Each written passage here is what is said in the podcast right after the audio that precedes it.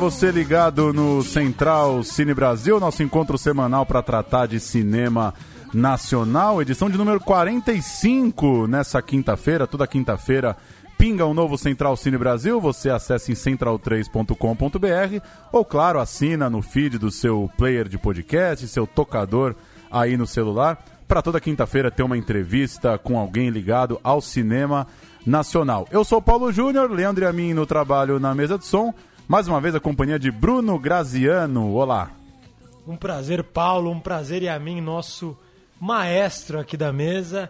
E eu diria que aqui hoje é um privilégio estar do lado aqui de Rodrigo Marques, Eduardo Consone e Pedro neste programa que vai, como sempre aqui na, no, Cine, no Central Cine Brasil, discutir o cinema brasileiro através de um de, um, de uma reflexão dourada para todo sempre eu não sou tão eloquente como o senhor, mas hoje de fato o estúdio está cheio. A gente está com Rodrigo Marques, com Eduardo Consônia, diretores do filme Pedro Osmar, para a Liberdade que se Conquista, e com o próprio Pedro Osmar, uma honra também estar aqui nos estúdios da Central 3. Rodrigo, boa noite, valeu pela presença. Boa noite, pessoal. Pô, uma honra estar aqui presente no Central 3 aqui junto com o Pedrão, com o Edu, com vocês, conhecendo vocês hoje aqui. Vamos falar de cinema. Eduardo Consone, tudo bem? Como é que tá? Tudo certo, cara. É, é um prazer mesmo estar tá aqui. Muito legal aí a recepção. E vamos lá, né? Vamos ver o que acontece, né? E Pedro Osmar, protagonista do filme homônimo, que eu vou dar o boa noite e já vou começar com uma primeira indagação. É... Com todas as coisas que você faz e já fez enquanto um multiartista, onde que esse filme entra nessa história? Como é que foi estar do lado de cada câmera é, com esses caras te encarando? Boa noite. Ah, desde o começo, é, esse filme foi significativo é, no sentido que houve esse encontro das artes plásticas, da poesia, da música né? e da arte-educação.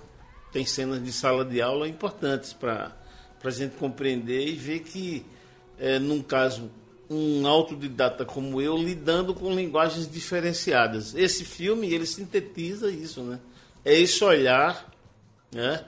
É, sobre a arte é, do Pedro Osmar e do Jaguaribe Carne, que é um grupo que a gente tem lá em João Pessoa, que junta Pedro Osmar, Paulo Roque, que é meu irmão, e os agregados, onde até Chico César já passou é, pelo grupo Jaguaribe Carne nos anos 80. Só para dar o serviço, Pedro Osmar, para a Liberdade que se Conquista, está estreando hoje, quinta-feira, 16 de março, Belo Horizonte, Brasília, Curitiba, João Pessoa, Porto Alegre, Rio de Janeiro, Salvador e São Paulo. É só entrar lá na página do Facebook do filme, Pedro Osmar, para a Liberdade que se Conquista, para ter todas as salas e horários é, e ter mais detalhes para acompanhar o filme a partir dessa semana. É, Rodrigo, Eduardo, pergunta meio óbvia explicar como é que começou esse encontro, onde ele se deu, em que momento da vida de vocês vocês conheceram a obra do Pedro, em que momento isso virou. É, em que momento rolou o estalo, né? De que isso podia virar um filme? Cara, é, o Pedro tem, um, tem uma história de, de encontro num estúdio de música, né? De um, de um parceiro nosso que faz as nossas trilhas, é, da Yengatu, do Marcos Alma, e a gente chegou lá e o Rodrigo já, já tinha um conhecimento sobre o Pedro, uh, o nome do Pedro e a história dele pelo Jaguaribe Carne. E aí chegando lá a gente viu que o Pedro estava gravando um disco lá, né? E aí a gente falou, o Pedro tá aqui e tal. E aí nesse papo a gente falou, cara, vamos começar a acompanhar esse, esses encontros musicais de vocês aqui que ele estava produzindo um disco que vai ser lançado agora, é, quem vem lá. Então ele estava nessa produção, a gente falou, vamos, vamos começar por aqui. E aí começou a, também a recolher um, um monte de, de, de, trabalhos do Pedro, é, porque o Pedro ele é um multiartista, né? ele tem várias linguagens, né? ele não está só na música. E aí começou a, a entrar mesmo tanto na música dele, toda a trajetória musical dele, que foi que foi bem vasta, né, no sentido da música canção, depois a música experimental e, e toda essa, essa carreira dele. Então foi muito material que a gente viu, muito material e, e aí depois tiveram novas descobertas aí. Continua a história aí. Aí, por acaso, nessa época, o Pedro estava completando, ia fazer 60 anos, né, Pedro? Um menino. E aí, ele ia fazer uma festa em João Pessoa. A gente falou, cara, temos que ir para lá, imperdível, momento mágico, que ia ser uma festa organizada pelo, pela turma do, do Heliporto lá, né, Pedrão? No Espaço Cultural Energisa. E aí a gente foi para lá com uma câmera 35mm, uma, uma câmera que um parceiro nosso emprestou, da época do, do Vigilante Rodoviário, imagina uma 35 daquela época, novinha. E aí a gente levou para lá, para João Pessoa, filmamos esse encontro, que foi um encontro de dia inteiro quase, com vários músicos, poetas, figuras que participaram da vida do Pedro, interpretando a obra dele. E aí a gente aproveitou que a gente estava lá, rodou essa sequência em 35 na praia, que é a sequência final do filme. E aí, cara, a gente falou, nossa, aqui tem, tem história. Nisso, o Bruno, Bruno Salles, um parceiro nosso como fotógrafo e realizador paraibano, que nos ajudou nessa, nessa diária com o Pedro na praia, falou, cara, tem, tem material de arquivo aí que tem filme do Pedro, né? Indicou pra gente um caminho com, com a turma da Universidade Federal da Paraíba, com o professor Fernando Trevas e João de Lima. E a gente acessou um acervo assim riquíssimo, Super 8, que realmente a gente falou, opa, aqui tem, tem ouro e vamos atrás. Então tinha um filme do Otávio Maia, chamado Pedro Osmar mesmo, na década de 80, que a gente usa boa parte dele no filme. E outros filmes que o Pedro participa também, né? Como o Fala Bairro, né? Projetos, enfim, o Pedro pode falar um pouco mais desses projetos dele da, do, lá em Jaguaribe. E a gente viu que ali, na verdade, além dos filmes que o Pedro participava, tinha uma riqueza, um contexto. Dá pra gente contextualizar a Paraíba da época do Pedro, da década de 70, 80, através daquele material. Então a gente falou, opa, aqui vai dar jogo. É possível a gente ressignificar esse material a favor desse imaginário do Pedro Osmar, né? E aí, cara, o filme levantou e a gente seguiu em frente atrás de recurso para poder levar o filme com uma finalização que pudesse chegar no cinema com, com um nível à altura de Pedro Osmar. Só antes de passar, Bruno, só registrar, a gente está ouvindo Nó Cego, composição de Pedro Osmar na voz de Elba Ramalho. Somos cinco marmanjos falando aqui, então tem a voz da Elba aí para harmonizar e para nos alegrar também essa, essa musicaça. Para quem talvez não conhece a versão, Vale a pena ouvir e procurar. Eu diria que essa citação ao material de, de, de, arquivo, de época do, da Paraíba, tem tudo a ver com a percepção que o filme pode ter. Um filme que acabou com a minha noite, a noite passada, porque realmente me tirou o sono. No sentido de que eu, ao, ao terminar o filme, tive uma percepção concreta de que eu ac acabara de assistir um filme um documentário que faz parte de uma bela época de, de, de documentários nacionais contemporâneos que são melhores não por uma rixa do que deve ser melhor ou não ao passado, mas porque a gente está tendo a, a, a, oportunidade de ter um, um, vivenciamento, de fazer documentários sobre quem está vivo e sobre lugares que, que ainda são possíveis de, de, de conhecer. Só que eu, eu tive uma sensação muito não, não angustiosa, porque angústia é o medo da vida, mas uma sensação feliz de assistir o filme e entender que eu, aquilo que eu estava vendo era um lugar onde eu nunca estive, por mais que eu me identificasse, e que eu nunca vou poder estar, porque é um lugar que foi imortalizado pelo filme. O filme bom, independente de documentário e ficção, ele proporciona essa viagem realmente única de que eu sei que por mais que eu esteja naqueles lugares, eu não vou conseguir ver aquilo que está no filme, porque aquilo que está no filme foi eternizado. A, pró a própria figura do Pedro, que está aqui, e ao vivo e a cores na minha frente, e que, que, que naquele filme realmente se, se transforma numa figura extraordinária. E, aqui, e, e essa sensação é muito gostosa porque me faz ter a possibilidade de assistir o filme pelo menos uma vez por ano e saber que aos poucos eu posso conhecer esse lugar. Aí eu queria perguntar para vocês três, nesse sentido do, do, do, documentário sensorial, não do documentário narrativo, não do documentário aristotélico, do documentário iluminista, nordestino do terceiro mundo, da poesia que embriaga como foi fazer esse filme e para onde vai esse filme ao resto dos dias. Lutou para quebrar.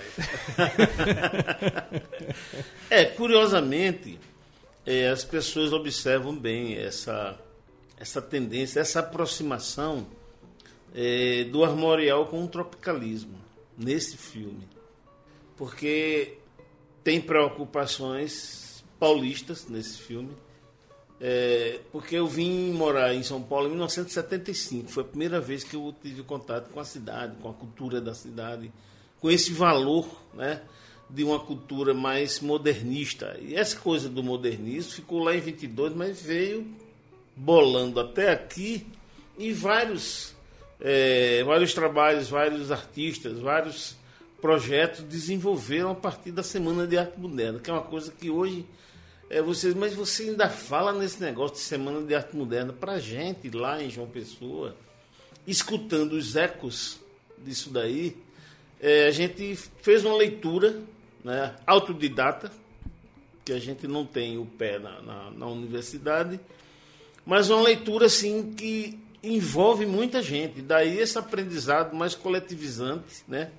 Que a gente sempre foi capaz de, de fazer a partir de 74, que é quando o grupo Jaguaribe Carne é criado, né? Então, para a gente ver, se ver na tela, né? um, um projeto tão abrangente como esse que o, o, o filme tem e traz, para a gente é interessante, porque vai se somar, vai se aproximar com as tentativas infrutíferas do começo dos anos 70, que a gente fez, mas é, todo começo é, é, é, é essa busca mesmo, essa coisa do, do, tatear no escuro. Né? Então, esse filme ele resgata esse fio da meada né? dessa história para gente é interessante saber, inclusive, que as pessoas entendem esse, esse, esse lado, sabe?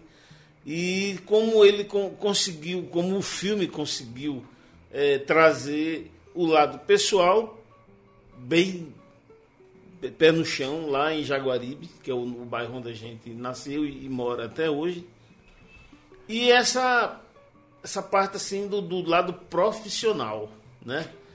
que você vê o, o, o, o, pai de família, você vê o, o avô, né? E vê também o, militante que está na rua, né? que está participando dos movimentos populares, que tem uma preocupação de fazer militância educativa. Então, assim, para a gente se ver nesse filme é um, um, um é, não é uma felicidade divino maravilhoso, não é nada disso, mas é bom é bom você saber que aquilo ali que está no filme foi vivido mesmo. A gente estava lá, né? E mesmo eles não estando lá, porque tem arquivo do, do, do final dos anos 70, começo dos 80, mas eles foram na fonte. Eles foram na fonte. Porque teve um momento em que a UFPB, a Universidade Federal da Paraíba, é, tinha o, o, o, tinha o NUDOC, que é o Núcleo de Documentação Cinematográfica, nascendo, novinho, né? E os meus professores do curso de Educação Artística deram missão para os alunos de fazer um, um olhar sobre a cidade, sobre a cultura da cidade. E a gente sempre foi alvo né, do interesse de, dessa universidade, que na época estava bem mais aberta, bem mais é, interessante, e alguns caras que, que tinham vindo de fora para ir é, morar lá, estudar lá, ensinar lá, ajudaram nesse, é, nesse resgate. Né? Porque se não fosse a UFPB, se não fosse é, algumas instituições que de certa forma estavam, né, estavam junto da, da gente, e a gente, como a gente não era da universidade, a gente sempre ia lá para tocar, para recitar, para participar de debates polêmicos. Porque, por que polêmico? Provavelmente sempre polêmico. Porque a gente não tem o referencial da universidade enquanto estudo. Né? Então a gente sempre achava que, por exemplo, o debate sobre raio livre, raio comunitária, né? Eu, eu sempre começava a dizer, olha, bicho, vocês conhecem a rádio Venceremos, da guerrilha de El Salvador? O pessoal ficava, Como assim, rapaz? Que negócio é esse de, de, de rádio venceremos, bicho? Sim, porque a gente quer que o, a, a, população assuma a sua saída, assuma a sua comunicação é alternativa. E essa discussão, esse interesse que a gente sempre teve de estar junto desses movimentos populares, buscando as suas saídas, né? para a gente é imprescindível que é, o, povo, a, as populações, os alternativos tivessem esse espaço, ganhassem esse espaço. Né? E com ele pudesse desenvolver a cultura na cidade de João Pessoa de uma forma mais amadurecida. Essa é a questão que esse filme traz, né?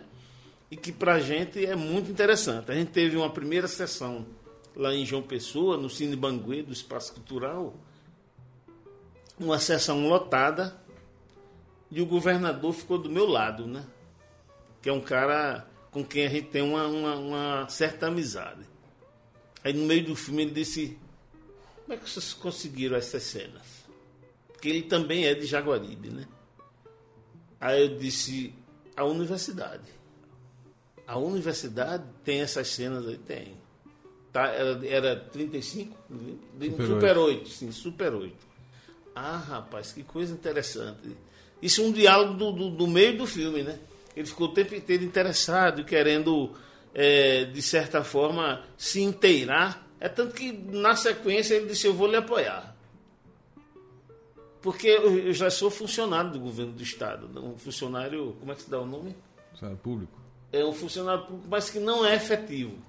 Mas, enfim, isso tudo é, traz a, a, a realidade de um tempo em que a gente conseguia fazer movimento estudantil, movimento operário, movimento é, cultural alternativo, de, de circular no, na, nos bairros da grande João Pessoa. Né? Eu acho que o, o lance do, do, do, estar numa felicidade é porque o, o filme consegue traduzir e trazer essas imagens para a atualidade. E é possível, emendando rapidamente, é possível juntar a sua obra com a feitura do filme.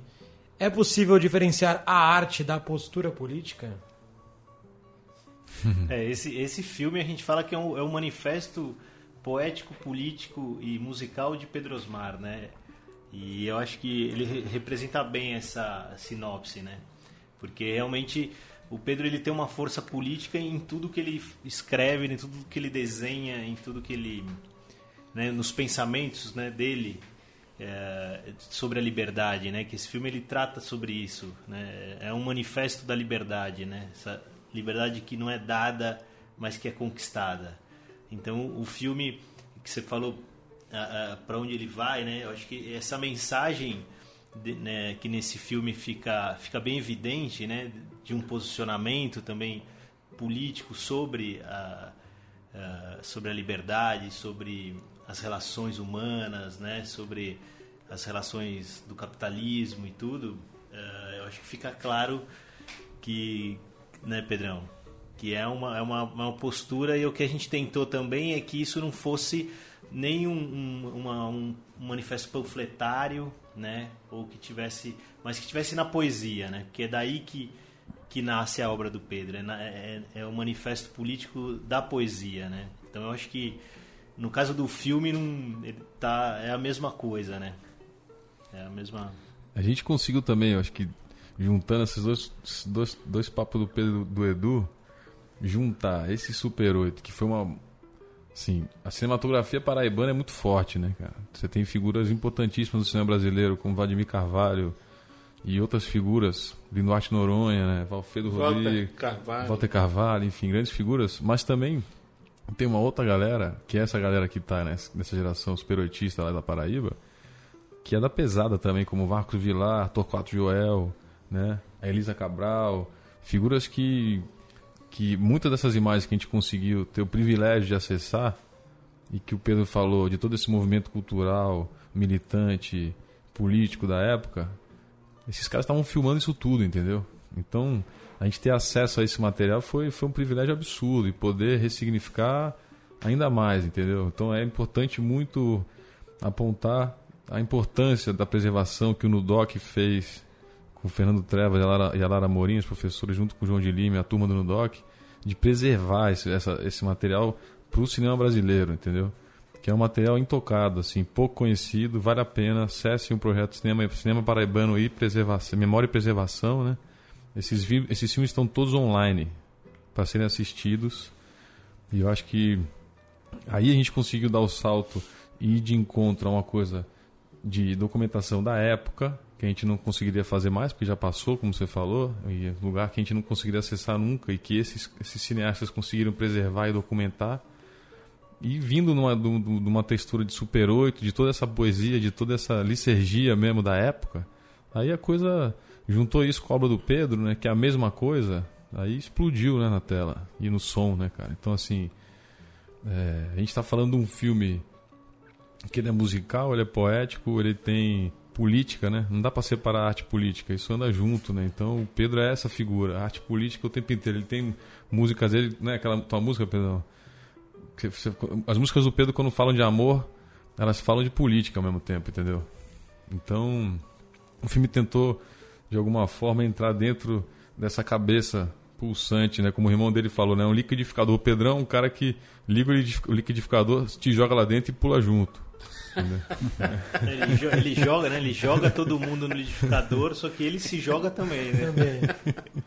E essa sensibilidade de vocês para tratar o filme dessa forma, sob essa estética, sob essa linguagem, é, logo começou o filme, eu lembrei de dois filmes que, que eu acho que são muito bons diante de personagens assim, Jardes do Eric Rocha, que acho que consegue, né, consegue respeitar ah, o objeto, e Pan Cinema Permanente do Ali Salomão, do, do Carlos Nader, que acho que também consegue entender o objeto e, e fazer um filme que eu não sei se respeito é a palavra certa, mas que que tem uma relação que é um pouco mais real com o que você tá.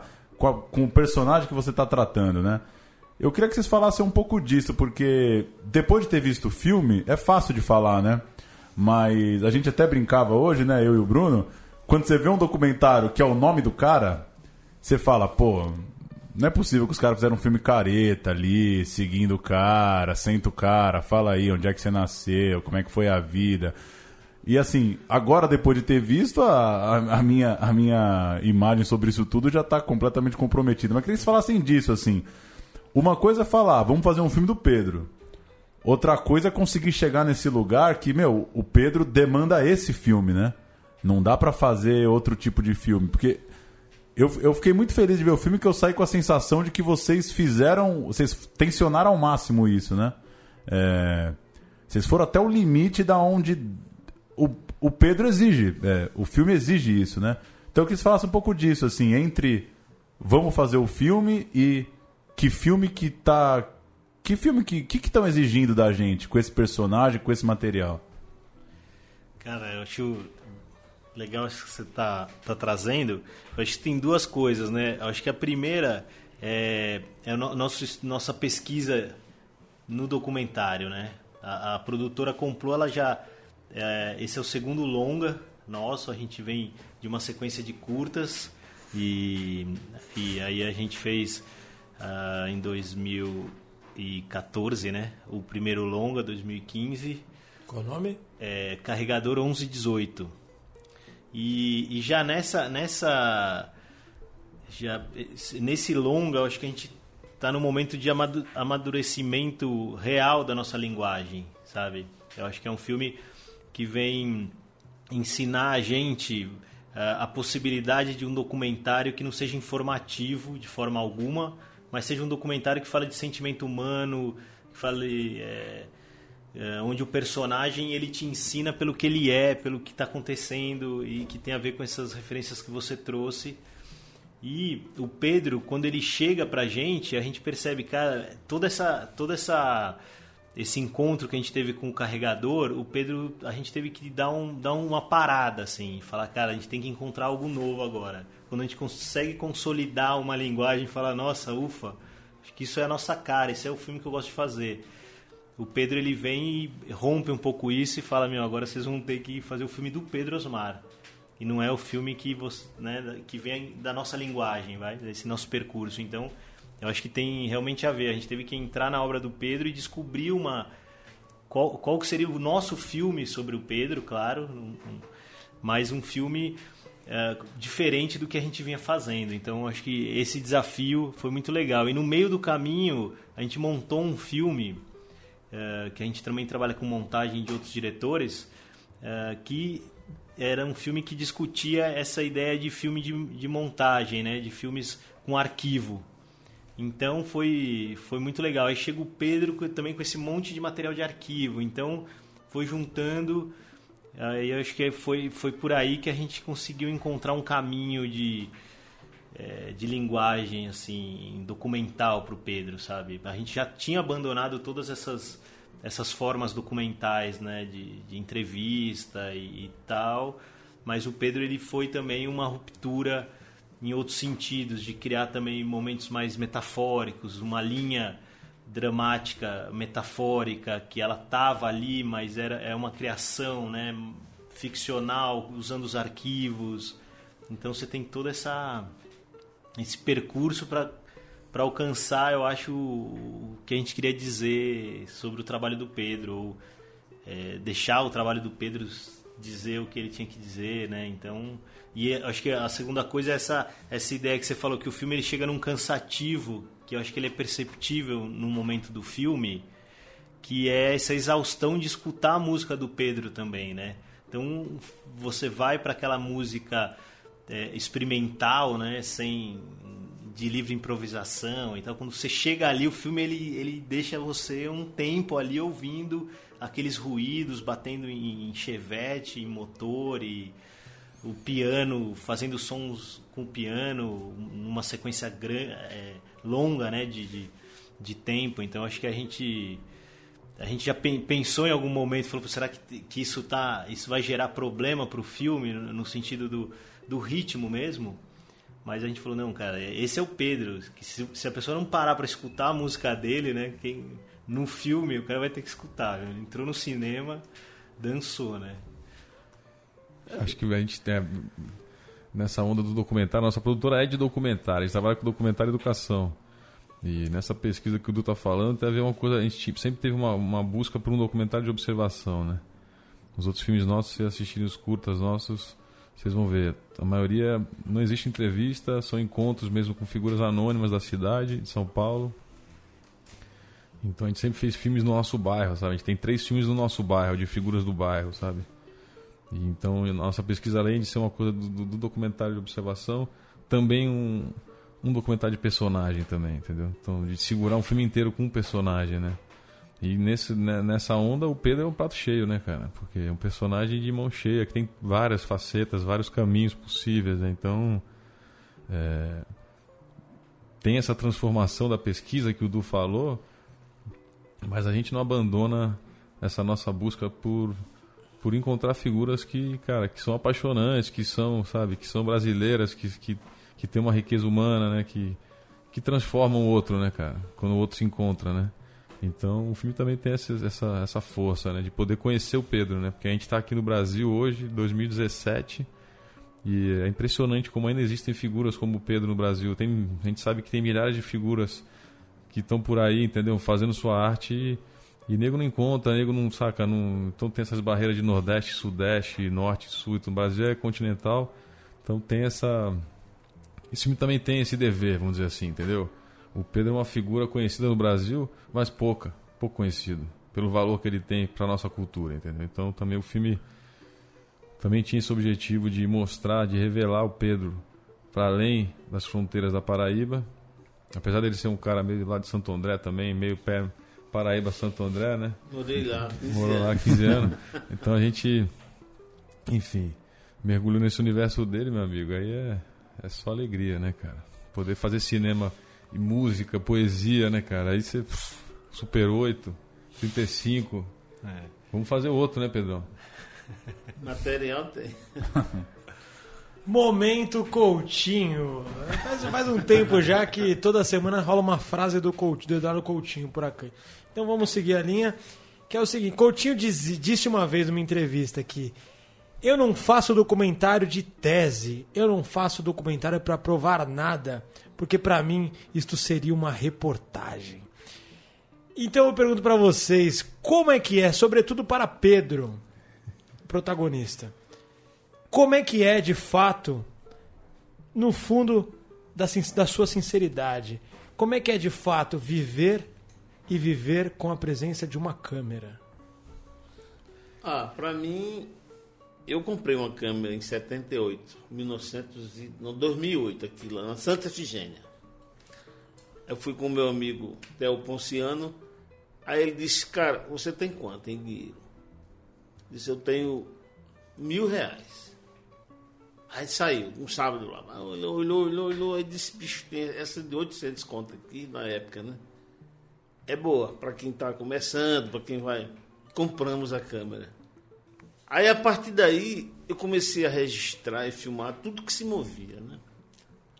Muito bom. Aí, mas não sabia o que fazer com o resultado daquilo ali. Porque, pô, eu não sei como é um filme, né? Como será um filme? Aí vinha aquela pergunta: eu vou precisar, eu posso fazer ele sozinho ou vou ter que ter alguém? Vai ter que ter alguém que edite esse material tal. Aí encontrei em João Pessoa. Aí comecei a fazer alguns, alguns curtos, curtos, curtíssimos tal. É, aí saiu daí alguns, alguns filmes que é, não tem aquele valor, claro, porque eu não tenho a menor ideia do que vinha a ser cinema, né? Agora eu estou tendo, porque eu estou vivendo essa experiência de cinema com, com uma, na verdade, com duas produtoras, que teve a Complô, né? E teve a, a Gasolina Filmes, que fez um filme anterior chamado Jaguaribe Carne, Alimento da Guerrilha Cultural que é um filme que já está disponível aí no Facebook. Então, com base nessas duas experiências de cinema feito em São Paulo, com uma personagem né, nordestina, paraibana, e ambos, ambas produtoras foram a João Pessoa, viveram em loco aquela, aquela cena é, de beira de praia que tem lá na cidade. Né? Se bem que é um, praia não é o meu forte, nunca foi, né? Mas tem gente que adora praia. A minha companheira, ela vai, quer morar em João Pessoa por causa da praia. Aí eu disse, cara, mas eu já vivi 63 anos em João Pessoa, bicho. É, eu não vou ficar, eu preciso de São Paulo. Eu preciso de São Paulo. Aqueles ares, né, aqueles ventos de maio que vem da Semana de Arte Moderna me interessa muito. Eu não encontro isso aqui em João Pessoa o que a gente conseguiu aqui em João Pessoa foi ouvir atentamente, né? ver com cuidado tudo aquilo que, que vinha de São Paulo e traduzir o nosso movimento armorial, né? A gente tem que ter muito claro que a música nordestina, a música paraibana, pernambucana, são coisas que vêm dos índios, que vêm dos terreiros, né? E, e, é onde eles são muito fortes nisso aí. O Nordeste é muito forte. Mas tem aquela, aquela tradução que Ariano Suassuna fez que já não é tão interessante, apesar de ser boa, né? E a gente vai fazer essa leitura, juntando tudo, fazendo essa síntese, aproximando, que vai resultar em quê? Então esse filme ele mostra onde é que é, é, é, é essa é, onde, é que, onde é que esse barco, onde é que essa barca né, veio, veio dar na praia, na beira da praia, né? Que é aquela música que Lenine gravou, uma música minha chamada Mote do Navio, que muita gente, quando a gente toca, as pessoas gostam muito, que, que diz assim: Lá vem a barca chamando o povo pra liberdade que se conquista. Lá vem a barca chamando o povo pra liberdade que se conquista. Que se conquista, se conquista, se conquista, se conquista, se conquista. Vence o dragão do mar. Lá vem a barca, venceu a tempestade. Lá vem a barca, trouxe pra nossa casa a força da mocidade. Trouxe pra nossa casa a força da mocidade. Tá no mar, tá no mar, tá no mar, tá no mar, tá no mar. Eu vi o navio, que navio tá no mar, tá no mar. Então, a gente é esse armorial. Só que a gente traz as coisas de duas personagens importantes na música brasileira. Três, quatro, cinco. Hermeto Pascoal, que é o cara que subverte muita coisa a partir do jazz, mas com o mesmo material que a gente lida nesse armorial. É, Hermeto ele, ele, ele, extrapola, porque tem a história, o, o, elemento da loucura criativa dele, que é um, um dos grandes valores do Brasil e do mundo, né? A gente tem em Hermeto uma espécie de uma luz. Aí você, você vai dizer, ah, o Brasil inteiro tem isso. Todos os músicos da atualidade passaram pela escola de Hermeto, né? Mas tem Egberto Gismonte, que é um árabe que conseguiu fazer uma tradução da música brasileira que é assim impressionante. Basta você ouvir é, Academia de Danças, que para mim é um dos discos mais completos dele, né? Eu escuto Academia de Danças até hoje, bicho. É um disco de 74, 75. Pra gente foi assim, ouvir aquilo ali, que a gente ouvia muito, né? Como a gente não tinha muito dinheiro para comprar mais discos, a gente ficava ouvindo foi aquele disco de Milton Nascimento para Lennon e McCartney, Egberto Gismonte e Zabumbeá de Hermeto Pascoal. Essa é a nossa escola, que a gente assim não tem, não, não é que não teve acesso, as coisas estão aí. Agora você não tem interesse de burocratizar essa música que é tão livre, como o Hermeto sempre fala, né? Que tem um disco dele, a música livre de Hermeto Pascoal. A gente seguiu por aí. Só que a gente não toca 1% do que Hermeto toca, né? Então tem essa diferença. Aí você vai ter que lidar então com esse limite, que é o limite da sua incompetência, né? É, então a gente tem que dar essa, essa, essa dignidade a essa busca. O resultado do trabalho do Jaguaribe Carne é esse, é quando você, que não sabe tocar direito, tem um violão todo lascado, né? Um zabumba, que é aquele zabumba das tribos indígenas do carnaval lá de João Pessoa. O resultado disso é, é, é exatamente essa, essa coisa anárquica, né? sorridente, gargalhoso, gargalhosa, né? uma arte gargalhosa, e que termina sempre dentro do que foi a Semana de Arte Moderna para o Brasil e para o mundo. A gente está nesse universo aí, nessa busca que em algum momento é, é escuro. A gente fica literalmente, praticamente é, caminhando no escuro, sem pé no chão, sem cabeça no lugar. É isso. Esse é o Jaguaribe Carne e esse é o meu trabalho. Legal. Acho que, acho que essa.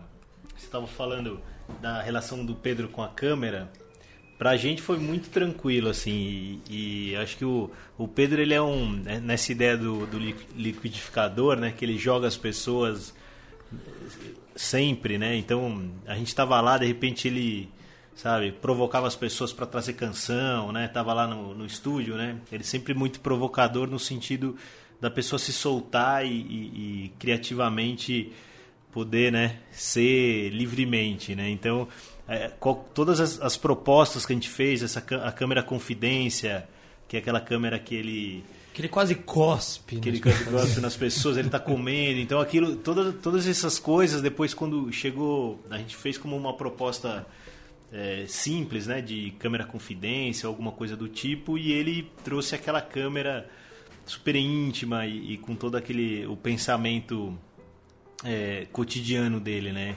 Então e aí outras cenas que a gente, a cena do mato, que são propostas, proposições que a gente fez para ele que ele que ele tirava de letra nesse sentido dele ser um provocador e, e então a câmera para ele era mais um instrumento de, de provocação mesmo. Então ele, né, Pedrão? É, deixar fluir, né? A história é essa. Você tá num tempo como esse, numa época dessa, é, onde começam a aparecer muitos impasses, muitos muros tal. Aí você, se você não tiver bem para exercer né, aquela cidadania criativa, aí fica difícil. Viver é, é, é, esse projeto de muitos muros que você tem que pular e galgar, e às vezes você tem que se virar um pássaro mental, né, um pássaro é, que está sempre voando, buscando novas coisas. Mesmo Como... sabendo que aquilo ali Pode não dar em nada, mas não importa. Como é que é o poema do início? Eu me questiono, eu me duvido. Aquilo ali foi tudo improvisado. Aí o povo vê o filme e quer comprar o livro, não tá no livro, porque foi tudo improvisado. Não tá. Na verdade, eu, eu não tenho um livro de, de, de poesia escrita. Ah, Eu estou pensando em editar um aqui em São Paulo, né? Você tem discos, né, Pedro, de, É, de muitos- poesias, né? Muitos discos. Pois é, é, exatamente. Aqui uma, uma vez eu estava com vários escritos na mochila e eu estava no estúdio gravando um, dos meus discos. Eu devo ter uns sete a oito discos, mas gravados arte- artesanalmente. Aí eu disse, Marcelo, a gente pode gravar um- uns poemas aí? Ele disse, claro, gravando. Aí eu comecei a, a ler, aquelas, que é o que está no filme, né? Aquela, aquelas falas que estão no filme foi feita assim na hora, sem, sem pretensão. E, mas para que você vai fazer isso? Cara, não sei. Eu sei que eu vou, eu vou gravar, deixar lá na, na- na minha mochila, na minha gaveta, e em algum momento isso vai aparecer. Esses caras me, me fizeram tirar esse disco da, da gaveta, que tinha, provavelmente teria um, um fim inseguro, né? mas ele agora está muito bem colocado no filme. Vamos ouvir o trailer do filme e repetindo o que eu digo toda semana, não testamos, a gente nunca testa o trailer pra rádio. Se for só trilha, você segura a onda que a gente já volta. Mas a gente não gosta de testar. Tem que pôr o trailer no rádio. A gente tá no rádio, vai fazer o quê? Se for um Vamos- silêncio, que seja Se um for silêncio. silêncio, que esteja o silêncio. Vamos ouvir, a gente volta já já pra continuar o papo.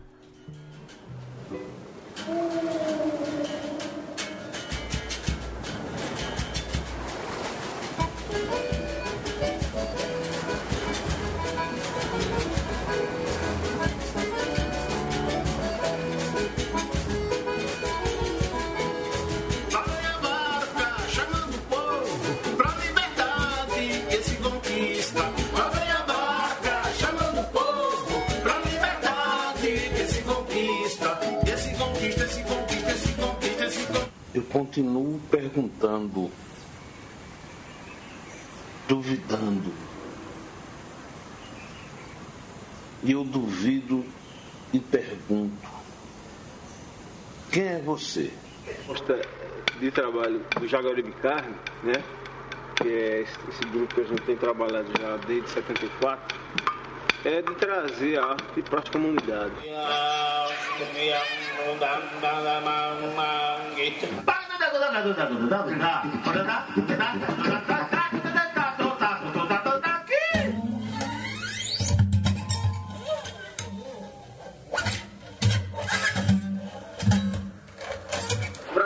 Uma pessoa que está interessada em transformar esteticamente, politicamente, moralmente. É uma pessoa que está interessada em transformar.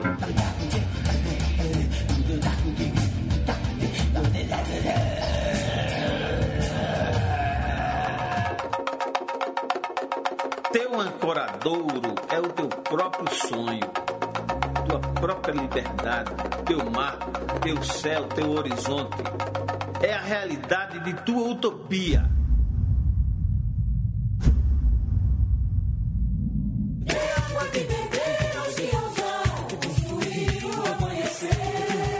Ô meu povo agora, braços dados ora, na coragem grita, grita, grita, a vida está na hora. Ô meu povo teima, conquistar a terra, sem ter medo avança, avança, avança, porque a tu não tem.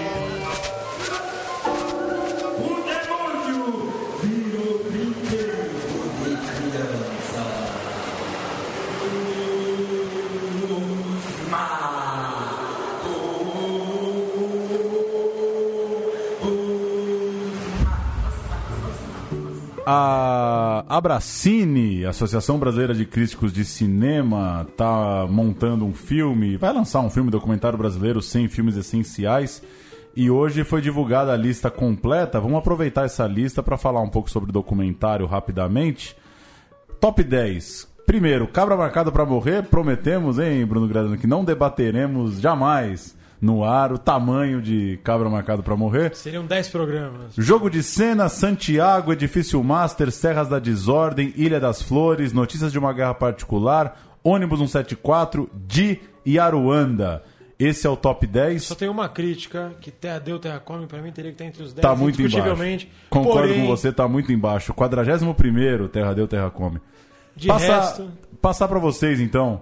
Cabra marcado, jogo de cena, Santiago, Difícil Master, Serras da Desordem. Cinco clássicos dos clássicos do documentário brasileiro no top 5. Enfim, Três Coutinhos. não é nem a questão de debater a lista, mas, mas aproveitar a lista para falar um pouco da- das referências, dos clássicos, como que isso reverbera para vocês. Bora lá. Pô, mas Que é o também aí- documentário, senhores. Puxa, meu amigo, é vida, né, cara? É um encontro com o outro, né? É... Coutinho é o grande mestre mesmo, né? Realmente ele é um cara que puxou a gente pra essa história aí, certeza. É, bom, ver ele no topo da lista aí, isso aí não tem muito o que falar, né? Acaba marcado é o concurso, né? Vamos dizer, né? É, enfim, João Moreira também aí, né? Que tá voltando também agora com um filme novo. Curioso pra ver também. Bom, são figuras que sempre inspiraram a gente, né? O né? Pô, Serra da Desordem é... Que realmente tá brigando lá em cima, né? Então são figuras que inspiram a gente sem dúvida, cara. A gente também gosta muito gente de fora também, né? A gente teve um tempo atrás um festival na Polônia, cara. Então, pô, Kieslowski é um cara muito foda que a gente gosta muito também. Herzog. Herzog, né, cara? Assim, figuras. E outros, né? Jorgen Leff é um cara que a gente gosta bastante também. O próprio Frederic Weisman, né? Foi um cara E que a gente o- pegou. E o francês dos anos 50, o João, o João Rush, né? Jean Rush, sim, com certeza. Essa turma, essa turma da Paraíba que a gente tá falando aqui, que a gente teve o privilégio de ter acesso a esses filmes, é uma galera que vem da escola Varan, né? A escola Varan, que é o, acho que se não me engano, o ateliê, ateliê, o ateliê Varan, que era do Jean Rush, na França, faz um intercâmbio com a Universidade Federal da Paraíba, certo? E é daí que nasce essa geração de documentaristas. Vladimir. No Vladimir não. Dessa É turma, do, ainda. turma, do, da turma Super 8, né? Do Torquato, né? Do Marcos Vilar. Então a galera que foi pra França, que voltou pra lá. Então, essa galera tava filmando muito motivada pela, pela, por essa onda do cinema direto, né? E por esse cinema até etnográfico do Jean Rush, ele vai além do, do direto. Enfim, então, assim, Jean Rush, sem dúvida, é, eu negro, enfim, essa, toda essa a nata aí, né?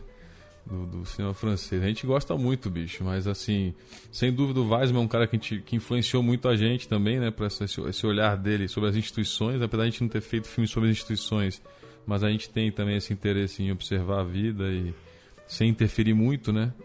Então, apesar do filme do Pedro ter sido um filme que a gente meteu a mão bastante no personagem, provocou ele bastante, apesar de provocar a gente mais, a gente tentou provocar ele de volta com essas situações que a gente criou com ele, né? Mas nunca, como o Du tocou, indo atrás da informação, né, cara? A gente não, com- como você citou agora o Coutinho, né, cara? Realmente, um documentário jamais deve ser uma reportagem, né, cara? Assim, a gente não é jornalista, né? É, eu estudei comunicação social, o Du é psicólogo, então, assim, é- a gente trabalha com documentário exatamente indo contra a preocupação da informação. A gente está muito mais preocupado com o encontro, preocupado com as situações e o que dessas situações se revelam do ser humano e da, da força dramática, né? A, a situação, ela é dramática por si só e ela vai fazer o filme acontecer, né? Então, o que a gente conseguiu dos encontros que a gente teve com o Pedro, dali realmente nasceram a, a potência do que é esse filme também, entendeu? Então, que provocou a gente, que fez a gente ir atrás dessa banda sonora que o Pedrão falou aí. Esse filme é inteiro banda sonora do Pedro Osmar. Tem muita coisa, tem coisas do Paulo Ró também, mas eu acho que praticamente acho que 90% são músicas e poesias do Pedro Osmar, cara. Então, é, enfim, por aí vamos. Viva o cinema documentário.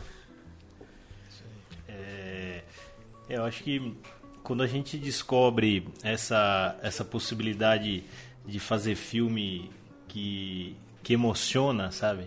Que não informa, mas emociona, e essa proximidade, que, ou esse, esse caminho nosso com a montagem, de, de, de estudar montagem, de pensar montagem de documentário, e pensar a, a possibilidade da, na montagem de se criar todo um, um, um drama humano que muitas vezes é, é, tá na, na situação que a gente está filmando, mas que esse recorte da montagem, né, todo esse trabalho do, da montagem que se aproxima da montagem de ficção, ah, que eu acho que aí libertou também a gente. Não é uma coisa que a gente viu em outros outros realizadores, né? Essa essa possibilidade de- de repensar o documentário e, e poder ser mais mais ousado, mais é, potencializar a realidade, né? A gente não, não, não só mostra essa realidade sem interferir, mas a gente potencializa ela no, no- no- nos aspectos eh, nos aspectos mais dramáticos ou que, podam, que possam revelar ah, o que está dentro de todo mundo, né? Então, o personagem, ele... A gente sempre ah, coloca o personagem nesse lugar do universal, né? De um, de um ser humano universal, né? Então, nos nossos filmes, as pessoas têm uma identificação com esse personagem em algum momento, né? Elas se identificam com o próprio sentimento, né? Então, acho que é aí que, que a gente deslancha para um documentário mais humano, menos informativo, menos eh, né, fechado naquele, naquela ideia de documentário que ainda tem, né? A gente até vê críticas hoje sobre o nosso filme que o cara falou, cara, mas vocês não entrevistaram ninguém que para falar do Pedro Osmar, assim, sabe?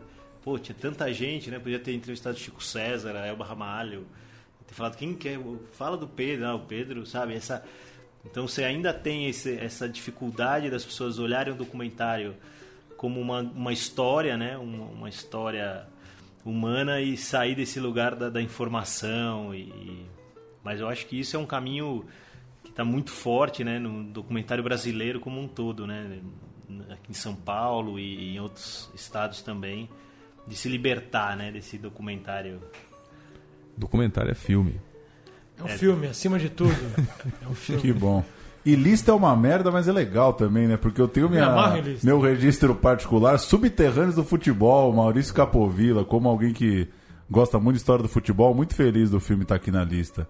Posição 89, quem sabe Quer dizer que Aruanda gente tá aí. conhece. Aruanda é o Tá, tá. décimo. Pois é, Aruanda foi o filme que despertou praticamente toda uma geração de cinema lá na Paraíba, né?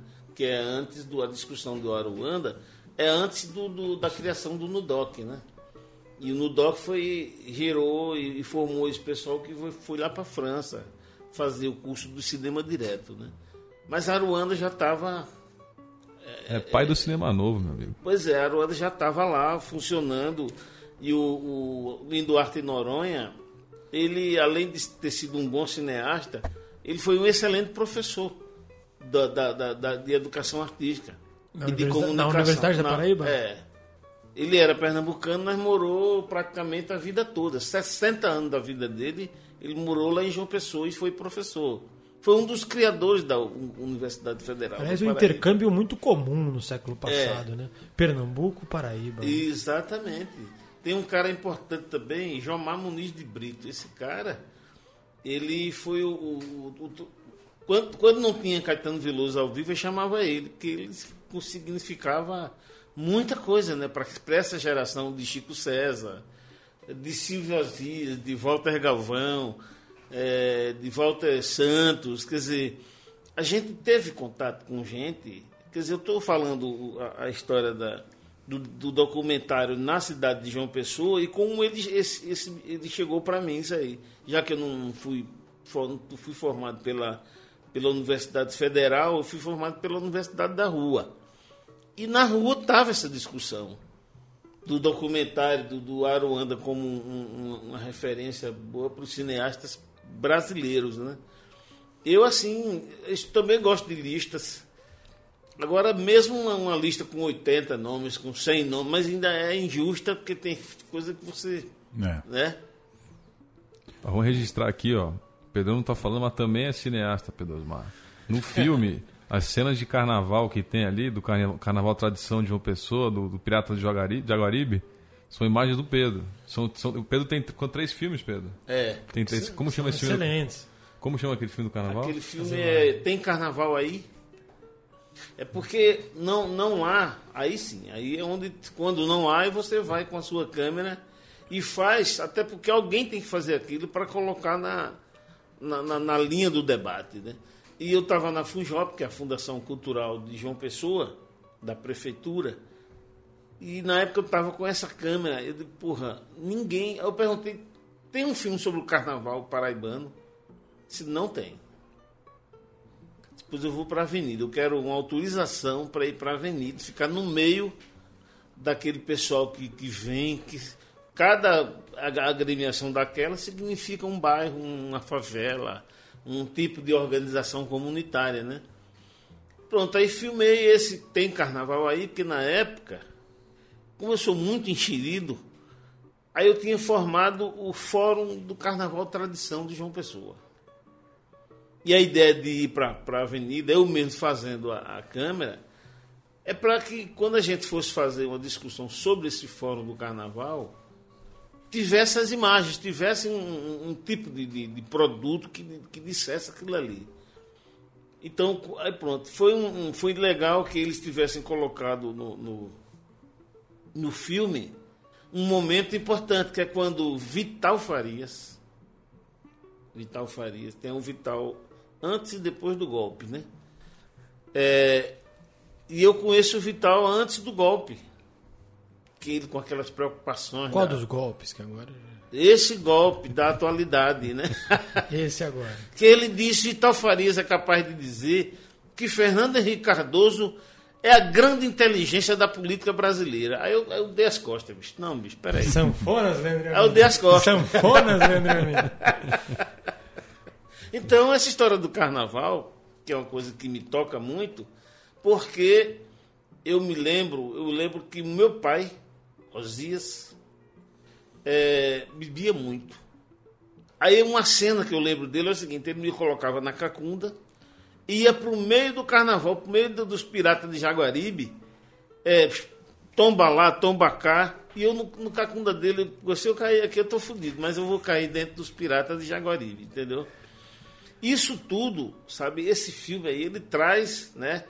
Infelizmente não tenho imagem do meu pai, porque morreu com 35 anos de idade. Eu quero morrer vivo. Isso, exatamente. Que é a música, a única parceria que eu tenho com o Vital Farias está nesse filme para abrir exatamente a, a- a sequência sobre o Carnaval Tradição de João Pessoa. Eu, eu fico assim muito contente de ter vivido aquela cena lá do Carnaval real, né? E a cena do Carnaval no filme. Dá uma palhinha aí, Pedro. Rapaz, porque essa música, eu não, não- não- a letra não é minha, a, a melodia que é minha, né? Mas você sabe, mais do que eu. Você, você sabe Eu mais quero do que morrer viver nesses três dias de carnaval. Depois, Depois sair no bloco dos piratas, coisa e tal. Que beleza. Ah, eu tenho que parar de olhar a lista, que é bom ver lista, né?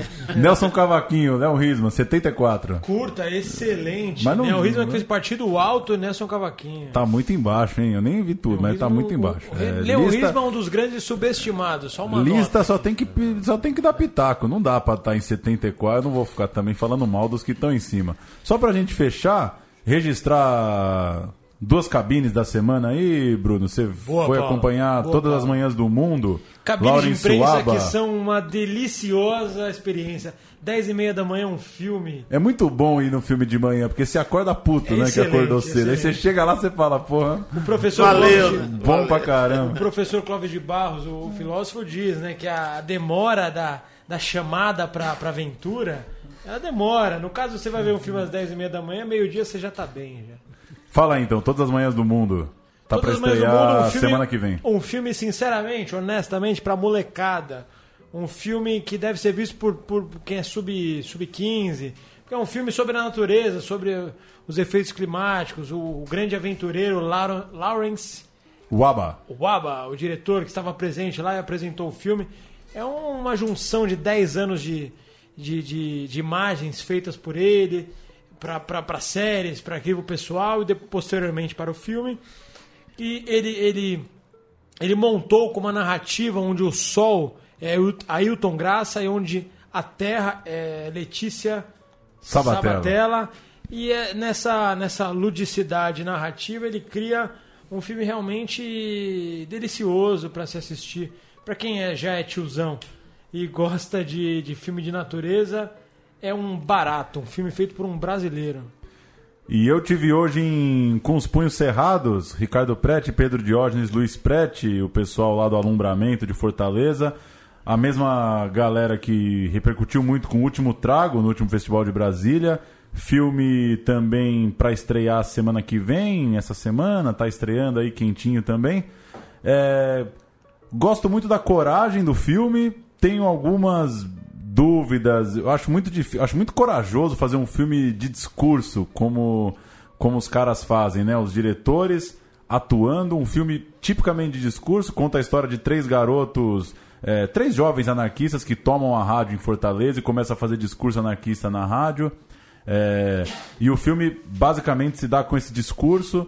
é, enfim, Mas não brilhou o olho, né? Não, eu- eu- eu não tive- brilhou o olho como brilhou o filme. eu fico, eu sinto falta um pouco, eu senti um pouco de falta do lúdico, da graça. Achei o filme um pouco carregado desse conteúdo.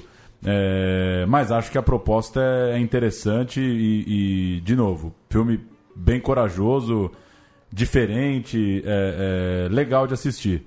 Só, só sinto um pouco de falta de ter uma graça maior ali do que os caras no microfone é, debulhando e detonando todo mundo. Mas legal. E só dois registros para fechar. Kleber Mendonça Filho vai presidir o júri da Semana da Crítica do próximo Festival de Cannes. Kleber Mendonça só insistindo que é um grande cineasta, mas não é o melhor cineasta brasileiro nem de Recife. Olá, hein? Pra que polêmica? Mas enfim, aquilo que a gente fala todos os programas, né? É, não deu pra gente se alongar muito aqui, não era tanto caso pra falar de distribuição, de janela de exibição, mas é mais um caso de, de, de filme, de cineasta repercutindo muito lá fora e com dificuldade de vazão no circuito comercial aqui no Brasil. E só registrar também que The Other Side of the Wind, de Orson Welles, finalmente vai chegar ao público. A Netflix entrou na jogada. A edição vai ser supervisionada pelos produtores que compraram os rolos eh, em 2014. O longa foi gravado entre 70 e 76. Documentário que faz uma sátira do ambiente em Hollywood. E, enfim, chegou a grana, chegou a Netflix. Logo mais a gente vai poder falar de mais um Orson Welles, documentário. o Glauber Rocha para além do Atlântico, Olá, que é um hein? baita cineasta e que hoje, se estivesse vivo, tomaria uma com a gente na Rua dos Pinheiros aqui próximo. Ah, tomaria. Tô Tomaria. sabendo. Tomaria um uísque, mas tomaria. É isso, senhores. Uma hora de papo aí. Também se a gente alongar muito. O povo já não vê filme, né? Se a gente alongar muito. Se, a galera já não vai no cinema ver filme nacional, imagina ouvir duas horas de um papo sobre cinema nacional. Mas valeu demais aí, Rodrigo, Eduardo, Pedro. Obrigado pela visita e esperamos que o filme consiga ficar boas semanas em cartaz e consiga ter a carreira que ele merece. Maravilha. Ele vai ficar quatro semanas já. Até o mês de abril a gente vai estar aí nas outras cidades que você falou. Provavelmente depois a gente deve dar uma estendida em João Pessoa aí no Cine Banguê também. Então vamos ao cinema ver documentário. E lá em João Pessoa, o Pedro tá em casa, eu espero sessão cheia, né? Tem que ter pipoca de graça, cachaça pro, pro, pros bebum. Aí é fazer bagunça na fila lá e vamos encher isso aí, né? Rapaz, sabe o que é? É que lá em João Pessoa, eu conheço praticamente todos os cineastas, né? Que essa a Universidade Federal da Paraíba gerou para o cinema, pelo menos nordestino, né? Aí hoje eu conversando com o Torquato Joel, aí ele disse, como é que eu consigo um disco seu, que é aquele Signagem, né, que tem um, que é um improvisações de voz, né? Disse eu quero botar num, num filme meu. Eu já coloquei num filme anterior, que eu acho que você nem conhece, realmente eu não conheci. Esse filme anterior dele, em que ele utiliza uma música minha chamada Aboiando a Vaca Mecânica. Aí hoje ele disse, eu vou fazer um novo filme e quero utilizar essa música. Quero que você autorize e tal. E onde eu consigo esse, esse disco do rapaz, esse é o problema. Porque esse disco ele está completamente esgotado, né? Mas vá na, na minha casa, lá em Jaguaribe, fale com a minha filha e peça a ela, diga que ela pode pegar um dos discos que está na estante da sala tal. Eu disse, porra, finalmente eu vou, vou- eu vou realizar o meu sonho de ter um disco seu que eu vou trabalhar ele no meu próximo filme. Então tem uma, uma- essa relação muito próxima, né? é, do cinema feito na Paraíba na atualidade. Agora tem uma coisa que, que é interessante destacar. Tem a geração de Linduarte e Noronha, né? Que tem Linduarte, tem Vladimir Carvalho, Walter Carvalho, até aquele que foi ministro do governo, não sei se foi Collor tal, que era um bom cineasta aí. CQ Pontes e Pojuca Pontes. Tem essa geração e tem a geração do Nudoc, essa que foi, foi para a França estudar tal. E tem essa nova, nova, novíssima, que é o cinema mais arrogante que existe na cidade de João Pessoa. É horrível. Eu acho que esse tipo de cinema, ele é dos melhores equipamentos, ganha o dinheiro maior, enfim, mas não faz um bom cinema. Não é curioso isso? Então, assim, eu fico preocupado com essa geração que eu achava que deveria ser o, sabe, o top do negócio, mas não é. Né? Precisa primeiro tirar a arrogância. Não sei se aqui é assim também. Os cineastas se acham. Porque eu gosto de utilizar a expressão tampa de furico, mas não. não é o caso. Mas, enfim, é interessante perceber que o cinema ele está passando por essas eh, etapas criativas, né? Que os festivais estão recebendo e divulgando e até premiando e até colocando em, uma lista do cinema, do 10 anos de cinema, do cinema do século tal. Mas o fato é que existe cinema brasileiro, nordestino, eh, paraibano, pernambucano. O cinema pernambucano hoje é, é uma, uma- é, é uma beleza. E o Cláudio Assis é o grande cara do, do cinema pernambucano, viu? Concordo plenamente. Agora, Pedro, uma frase do seu conterrâneo, Walter Carvalho, irmão de Vladimir, o maior, o maior diretor de fotografia de todos os tempos, na minha opinião. A vida, ele, ele, ele usurpou uma, uma frase de Ferreira Goulart Sim. e adaptou e disse assim: o cinema existe porque a vida não basta. O que Boa. você me diria sobre essa frase? Ah, eu concordo. No, no caso o de, o de Walter Carvalho, né? O cinema existe porque a vida não basta. É como você estar aberto, né? Para o que vem, porque o cinema sempre traz coisas, a vida sempre tra- traz coisas, a cada esquina, né? E as complementações em geral, porque a vida é boa, o cinema é bom, a vida é péssima, o cinema é péssimo, e assim a gente vai seguindo naturalmente, né?